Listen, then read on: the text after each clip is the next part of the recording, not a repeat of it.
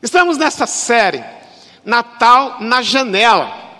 Você que está em casa também deve ter uma grande janela, às vezes você olha para fora, como no meu apartamento também olha.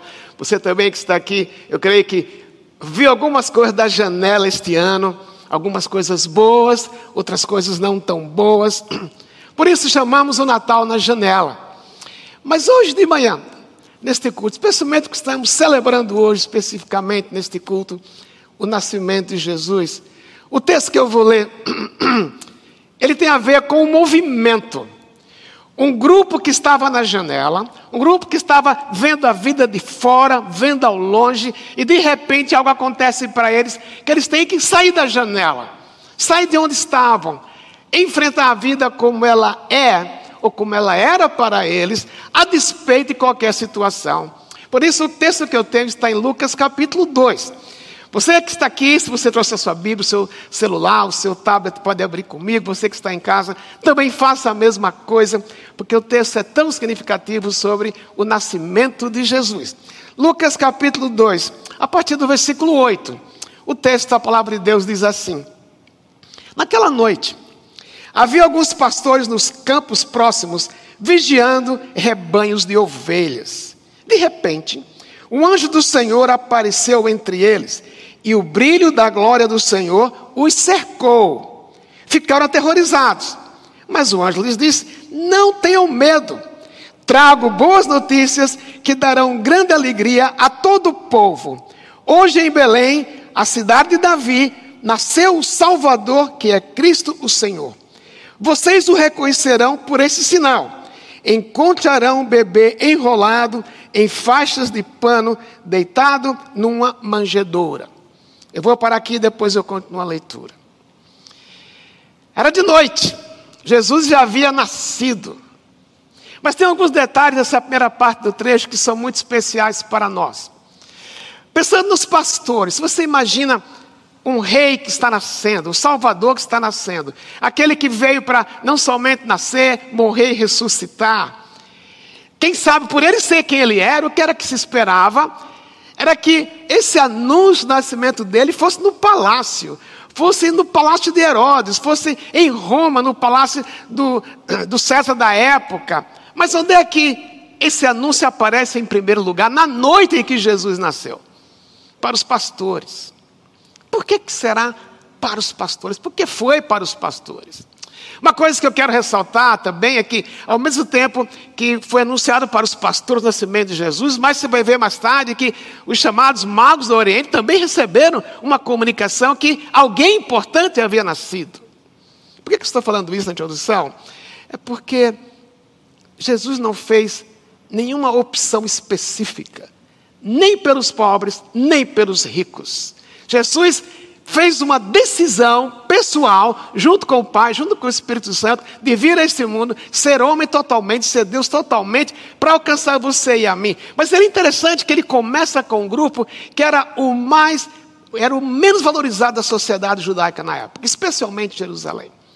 Se dizia que ser pastor de ovelhas era aquela profissão para aquelas pessoas que não deram certo na vida, não conseguiram ser na linguagem de hoje, um dentista, um engenheiro, um empresário. Então, como não deu nada na vida, foram ser pastores de ovelhas. Eles tinham uma fama muito ruim.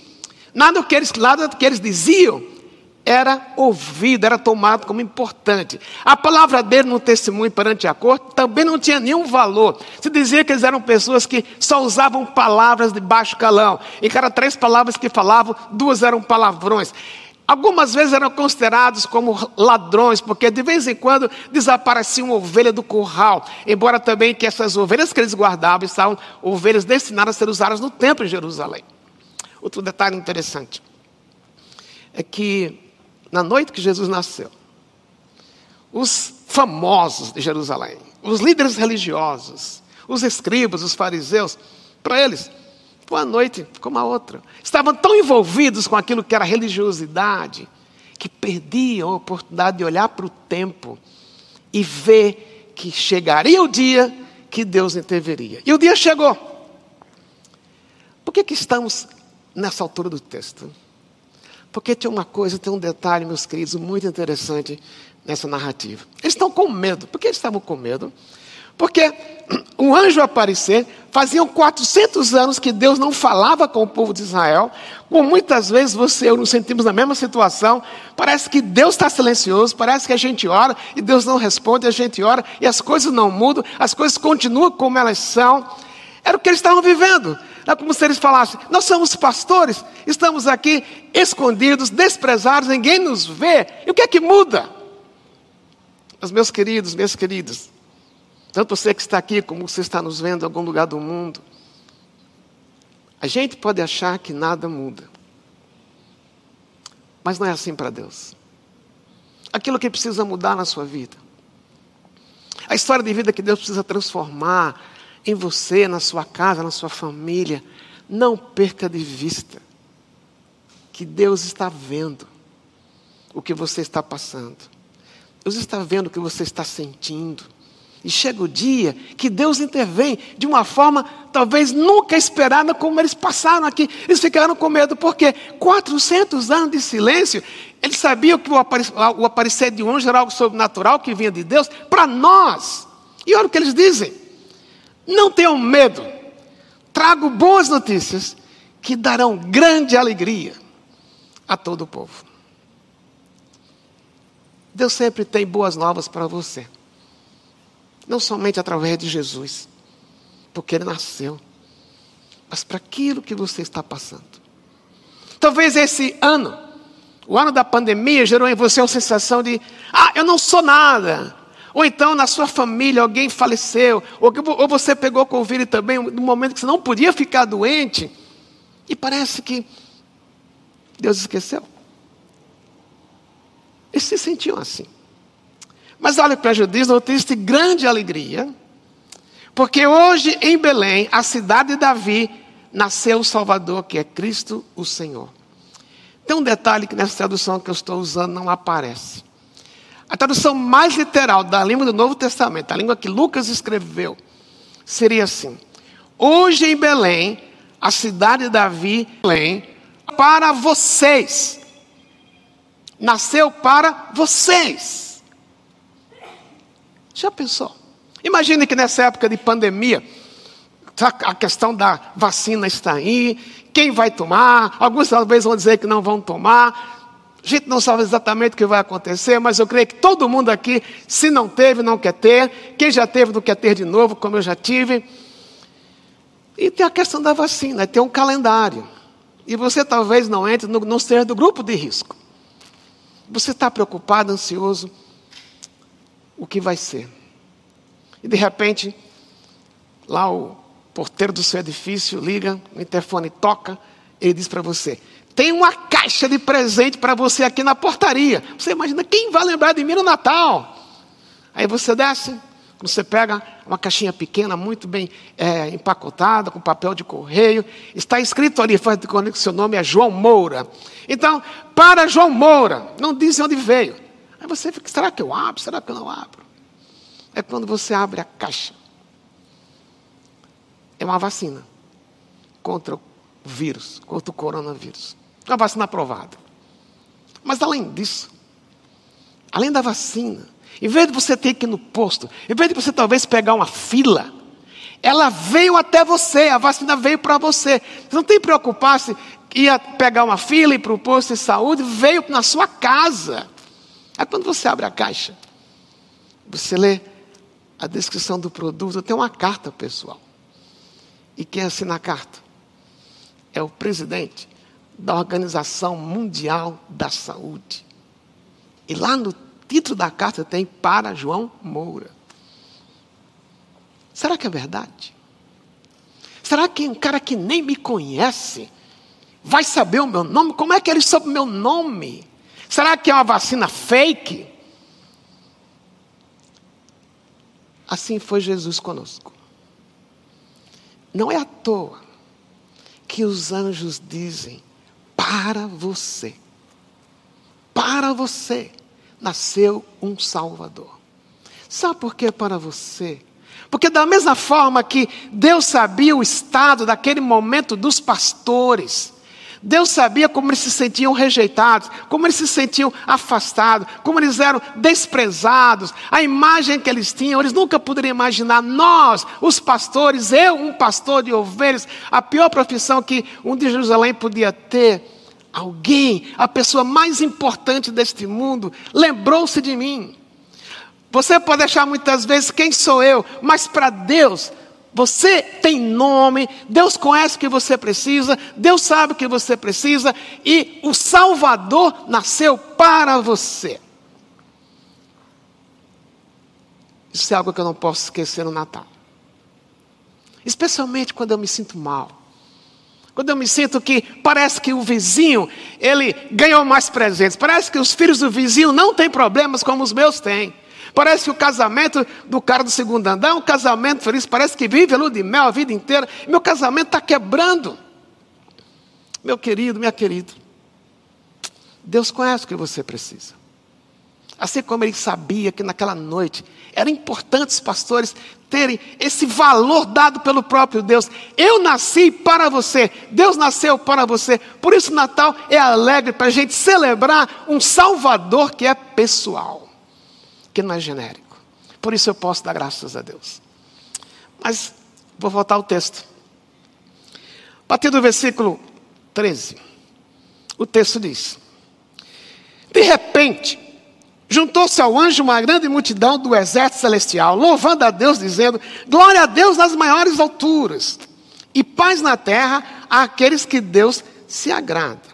Quando os anjos voltaram para os céus, os pastores disseram uns aos outros: Vamos a Belém para ver esse acontecimento que o Senhor nos anunciou. Eles ficaram atemorizados com um anjo. E agora, de repente, é uma multidão. Na realidade, a palavra que Lucas usa, quando ele escreveu esse texto, ele disse assim: de repente, um exército do céu. É interessante, né? Ele ter usado a palavra exército quando ele fala de paz. Como muitas vezes para a gente, às vezes parece que não combina, né? Paz com aquela ansiedade que a gente tem dentro da gente. Mas o ponto aqui é, ele disse, nasceu para vocês.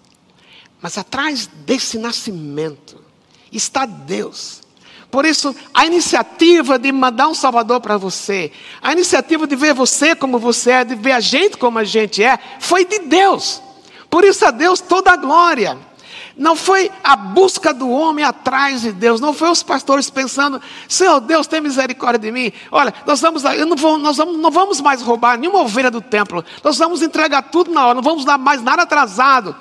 Não foi uma barganha, foi iniciativa de Deus. Como também no dia que você conheceu Jesus, foi Deus que foi ao seu encontro. Não teve mérito seu, não teve mérito de ninguém aqui. Foi iniciativa de Deus ir ao seu encontro, fazer Jesus nascer. Por isso a Deus toda a glória. A frase que a seguir é: paz na terra aqueles que Deus se agrada.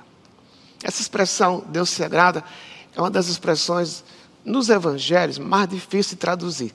Todo tradutor tem dificuldade. Porque na realidade é uma leitura superficial. Parece que esse agradar de Deus é para todo mundo. Claro, todos, todos são criaturas de Deus. Se você está vivo, se você nasceu, claro, você nasceu. Nasceu porque Deus quis, porque foi vontade de Deus. Mas todos nós somos criaturas. Mas nem todos são filhos.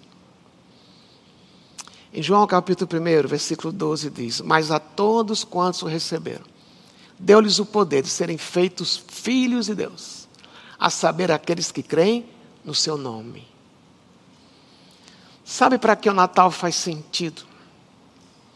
Para aqueles que creem, para aqueles que olham para si mesmos e talvez você não seja como os pastores daquela noite, mas quando você olha para si mesmo, para si mesmo e diz: Eu sou pecador e por ser pecador. Eu sou inimigo de Deus. Talvez você nunca tenha usado essa expressão. Mas, meus queridos, minhas queridas, esta é a realidade. O pecado nos torna inimigos de Deus. Aí, quando ele diz, glória a Deus nas, mais, nas maiores alturas e paz na terra, Uma tradução que os comentaristas mais concordam é: e paz na terra, aqueles sobre quem, sobre os quais resta, repousa a graça de Deus. E sobre quem repousa a graça de Deus? Sobre aqueles, como eu falei, que um dia olham para si mesmos e para si mesmas e dizem: Eu preciso de um Salvador. Eu preciso de alguém que ponha a minha vida em ordem. Eu preciso de alguém maior do que eu que possa me trazer paz. Naquela época havia a chamada Pax Romana. Por cerca de quase 200 anos, não houve nenhum conflito é, sério, perigoso, profundo no reino, da, no reino de Roma, porque era uma paz imposta.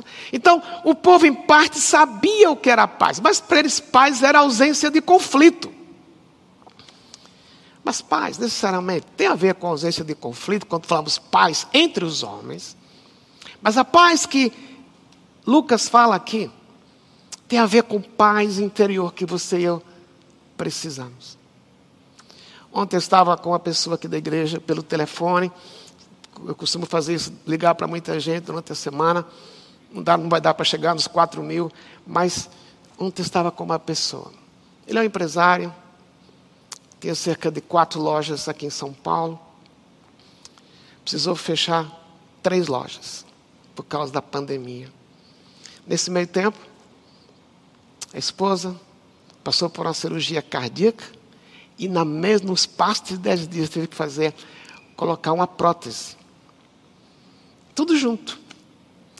Lojas fechando, a esposa doente, mas ele me falou ontem assim: sabe, Lisânias, com toda a situação financeira que a gente está passando, toda a situação que a minha esposa passou, dentro de mim, eu tenho paz. Eu não estou ansioso. Esta é a paz que a gente precisa. A paz que independe de circunstância. A paz vai embora quando nós, a gente com a nossa própria força, tenta controlar aquilo que nós não temos o poder de controlar. Eu não sei quantos aqui têm filhos grandes. Outra pessoa com a qual falei essa semana, na conversa, estava contando como para ela tem sido difícil. Um filho de 29 anos, outro filho de 23. Totalmente distantes do Senhor. Muitos de nós passamos por isso. Eu também já passei por isso. E às vezes a gente tenta impor, controlar o coração do outro. Nós não temos esse poder. O que é que eu posso fazer? Há um tempo atrás eu peguei sobre o que fazer quando não temos o que fazer. Quando não temos o que fazer, o que nós podemos fazer é dizer, Deus, aqui está aquilo que eu quero controlar. Eu não posso, eu não tenho como. Se eu controlar, parece que eu sou Deus, e nenhum de nós é Deus. Você não é Deus para mudar o coração de ninguém. Você sabe o que você pode fazer, que eu posso fazer. É dizer, Deus, aqui está o meu poder de controle que eu não tenho. E eu quero colocar na tua mão. Isto que eu não tenho poder de mudar, mas está na tua mão. Isso traz paz, porque a gente tira das nossas costas um peso que nós não temos como carregar. Aqueles pastores não tinham o poder de fazer os líderes é, é, em Jerusalém gostarem dele. Não tinham. Eles não tinham o poder de mudar a imagem deles. Mas Deus viu lá de cima e mandou um Salvador pessoal, como Ele quer mandar para você, para poder dizer: Eu, Jesus, tenho o poder de lhe dar paz, a despeito das circunstâncias. É interessante que naquela noite que Jesus nasceu, essa frase, paz na terra, sobre as pessoas nas quais resta o amor dele, era apontar para quê? Esse Jesus que havia nascido. Eles não entendiam a história ainda. Cresceria, uma criança normal, totalmente homem, totalmente Deus, iria ser traído, abandonado, iria ser humilhado, mas ele não desistiria. Foi até a cruz, morreu na cruz para perdoar os seus pecados, os meus pecados, mas não somente isto. Quem te pensa perdão de pecados apenas pensando não ir para o inferno depois da morte, mas com Jesus, ele está naturalmente, ele vai lhe dar vida depois da morte, mas ele está também preocupado com a sua vida, com a minha vida hoje.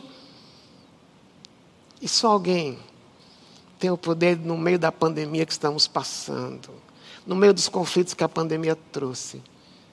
Jesus tem esse poder de trazer paz. Porque não somente Ele é um Salvador pessoal, mas Ele também é aquele que nos traz paz. Lembra que os anjos deram um sinal? Vocês vão chegar lá, na cidade, lá em Belém, vão encontrar um bebê envolto numa, numa manjedoura. Este é o sinal. Quando Deus promete, Deus cumpre. Quando Deus diz que vai ser, vai ser. E Deus disse para você e para mim, entre outras coisas, que Ele supriria todas as nossas necessidades. E muitas vezes a nossa necessidade não é um presente de Natal, não é uma joia da, da Vivara, propaganda de graça aqui. Né? Não é um carro novo, ok? Seria tão joia se você ganhasse um carro aqui desses shops que estão promovendo é, com os cupons, né? Você ganhar um carro. O mais importante é crer que aquele que nasceu é um Deus pessoal, é um Deus que traz paz. E o sinal que ele deu. Ok, foi o nascimento de Jesus, mas parte do sinal. Você não tem mais como em Jerusalém encontrar a mesa manjedora. Mas aqui está escrito o que ele promete. Esse é o sinal. Não preciso mais do que esse sinal. É crer no que está aqui. O que é que eles fizeram? É interessante a expressão que Lucas usa, que diz assim: que os, os, os pastores falaram, vamos a Belém. Essa expressão na língua que Lucas escreveu é outra coisa muito fantástica. Não é assim uma expressão de, olha, já que o anjo falou, vamos lá. Gente, vamos lá. Não.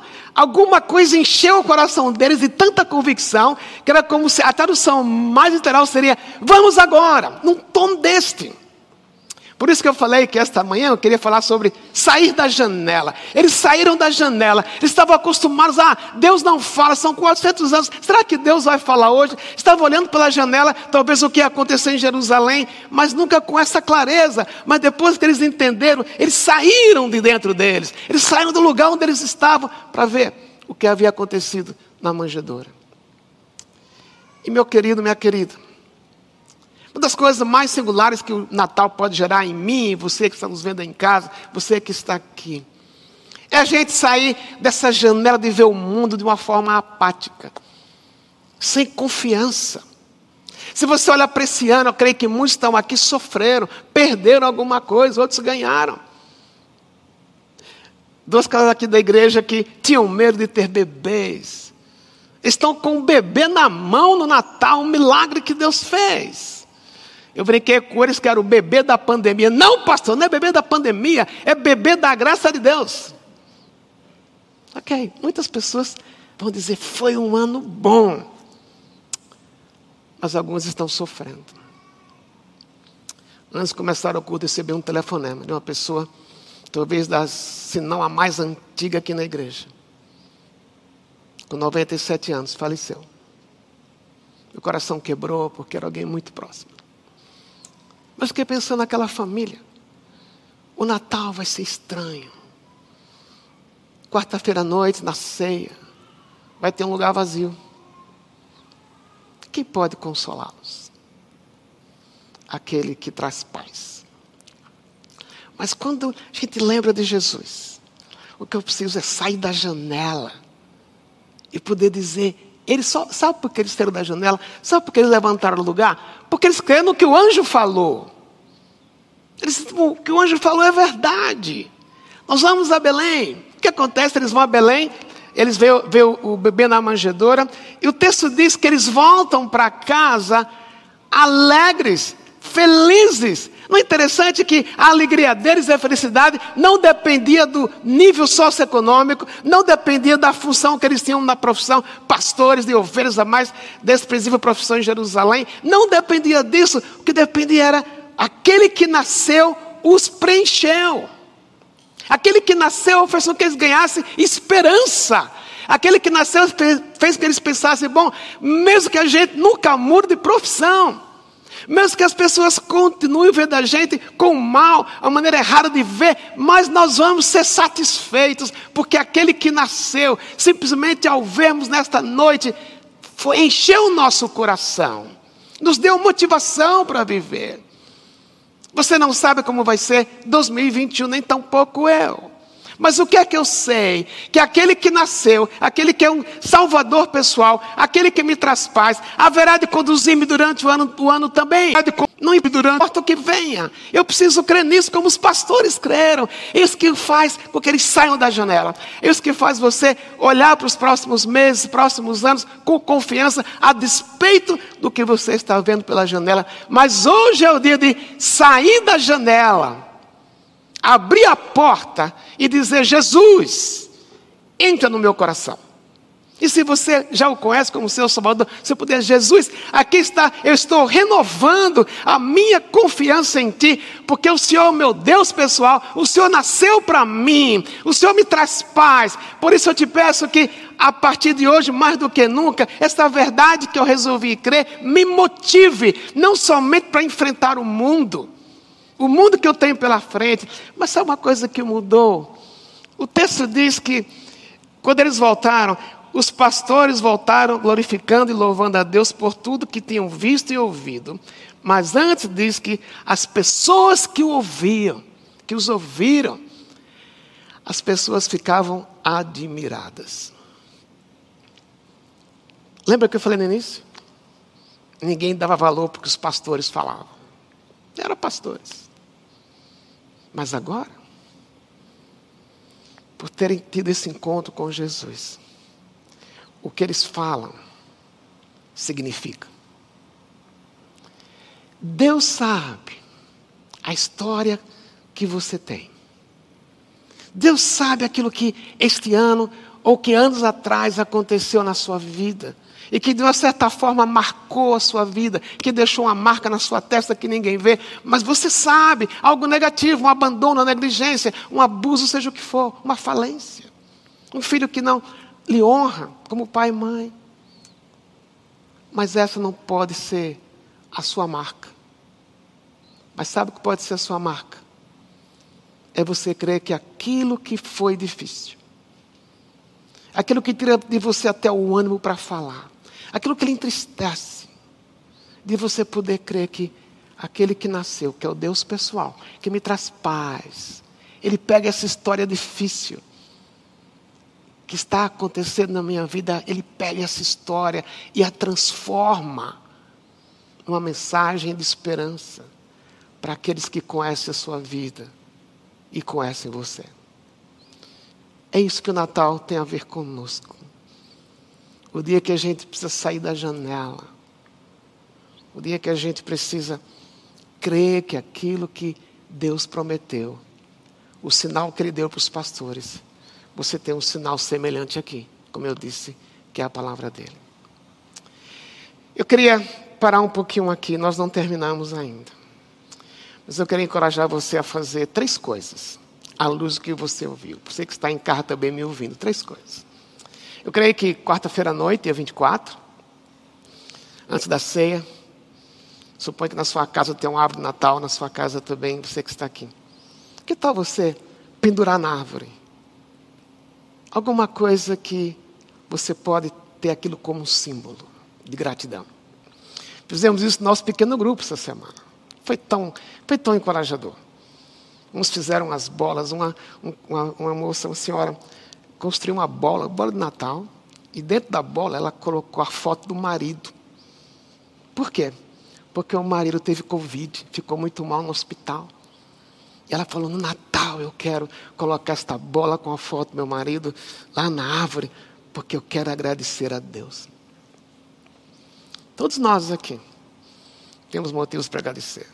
Naquela reunião eu mostrei uma máscara, como essa que está aqui no meu bolso. Eu também tive Covid. Eu poderia ter ido para casa mais cedo, para a casa celestial. Mas Deus me guardou. Nem todos Deus guardou, não porque eu sou melhor do que ninguém. Mas eu creio que cada um de nós aqui poder naquela ceia, especialmente pensando nos seus filhos, de poder ver em você um coração grato, dizer: Eu agradeço a Deus, porque Ele é meu Salvador, e por ser meu Salvador, Ele fez isso na minha vida. E a segunda coisa é que ter essa atitude dos pastores. Você ganhou um presente. Nós ganhamos um presente. E o maior presente que eu posso dar para Jesus Natal é sair da janela. É naquilo que mais me aflige, naquilo que eu tenho medo, naquilo que está parado, naquilo que está difícil enfrentar, eu poder dizer, porque o Senhor nasceu, o Senhor morreu e o Senhor ressuscitou. Eu posso ter confiança que naquilo que me dá um pouco de medo, eu poder dizer, assim como o Senhor falou com os anjos, o Senhor vai falar comigo, o Senhor vai me suprir, o Senhor vai me dar uma resposta. Eu queria que fosse amanhã, eu queria que fosse hoje, mas eu sei que ela vem, por isso eu quero sair da janela, ir para a porta, ir ao seu encontro e dizer: Senhor Jesus, eu te quero. E aqui está a minha confiança no Senhor. Vou pedir que você Preste atenção, essa próxima música. Que não saiba onde você está. Depois dessa música, nós vamos orar. Eu quero orar por você. Pedir a bênção de Deus sobre você. Vamos ouvir essa música. E quem está, quem sabe, cantar com o nosso coral. Quando eu falei o que havíamos colocado na árvore, colocamos, até que eu colocamos uma máscara, mas também colocamos outra coisa. Colocamos, não sei se eu posso chamar um biscuit, uma, uma igreja de cerâmica que nós temos em casa. A gente queria celebrar que na nossa vida, nossa igreja, faz todo sentido. Ver vocês aqui faz todo sentido para a gente, como família, para mim para minha esposa, para os meus filhos. Ver você em casa, mesmo se eu está te vendo, se você está me vendo apenas, a igreja faz sentido. Eu quero encorajar você a ter essa gratidão a Deus também. É difícil estar longe é difícil não abraçar. Mas a presença de Deus está com você. Por isso Natal faz sentido. Por isso eu queria orar agora por você, por vocês que estão aqui. Pedir a bênção de Deus, que esse Natal, a despeito do ano que tivemos, seja um Natal singular. Singular. Porque para você, para mim, para todos nós, nasceu um Salvador que é pessoal que me conhece, que lhe conhece, conhece cada um de vocês e sabe o que nós precisamos. Pai amado, obrigado, porque quando o Senhor mandou Jesus, e quando o Senhor fundou o mundo, antes de o Senhor fundar o mundo, o Senhor já tinha resolvido que Jesus viria. O Senhor já tinha me visto nesta história, visto cada um que está aqui nesta história. O Senhor tinha visto que nós seríamos rebeldes, pecadores, que teríamos problemas, humanamente falando, alguns deles insolúveis. Mas mesmo assim, o Senhor fez nascer o Salvador. O Senhor Jesus, Deus como tu és tornando-se homem como nós somos, totalmente homem, totalmente Deus. E nasceu sabendo quem nós somos. Por isso eu te agradeço, e agradecemos juntos esse presente eterno.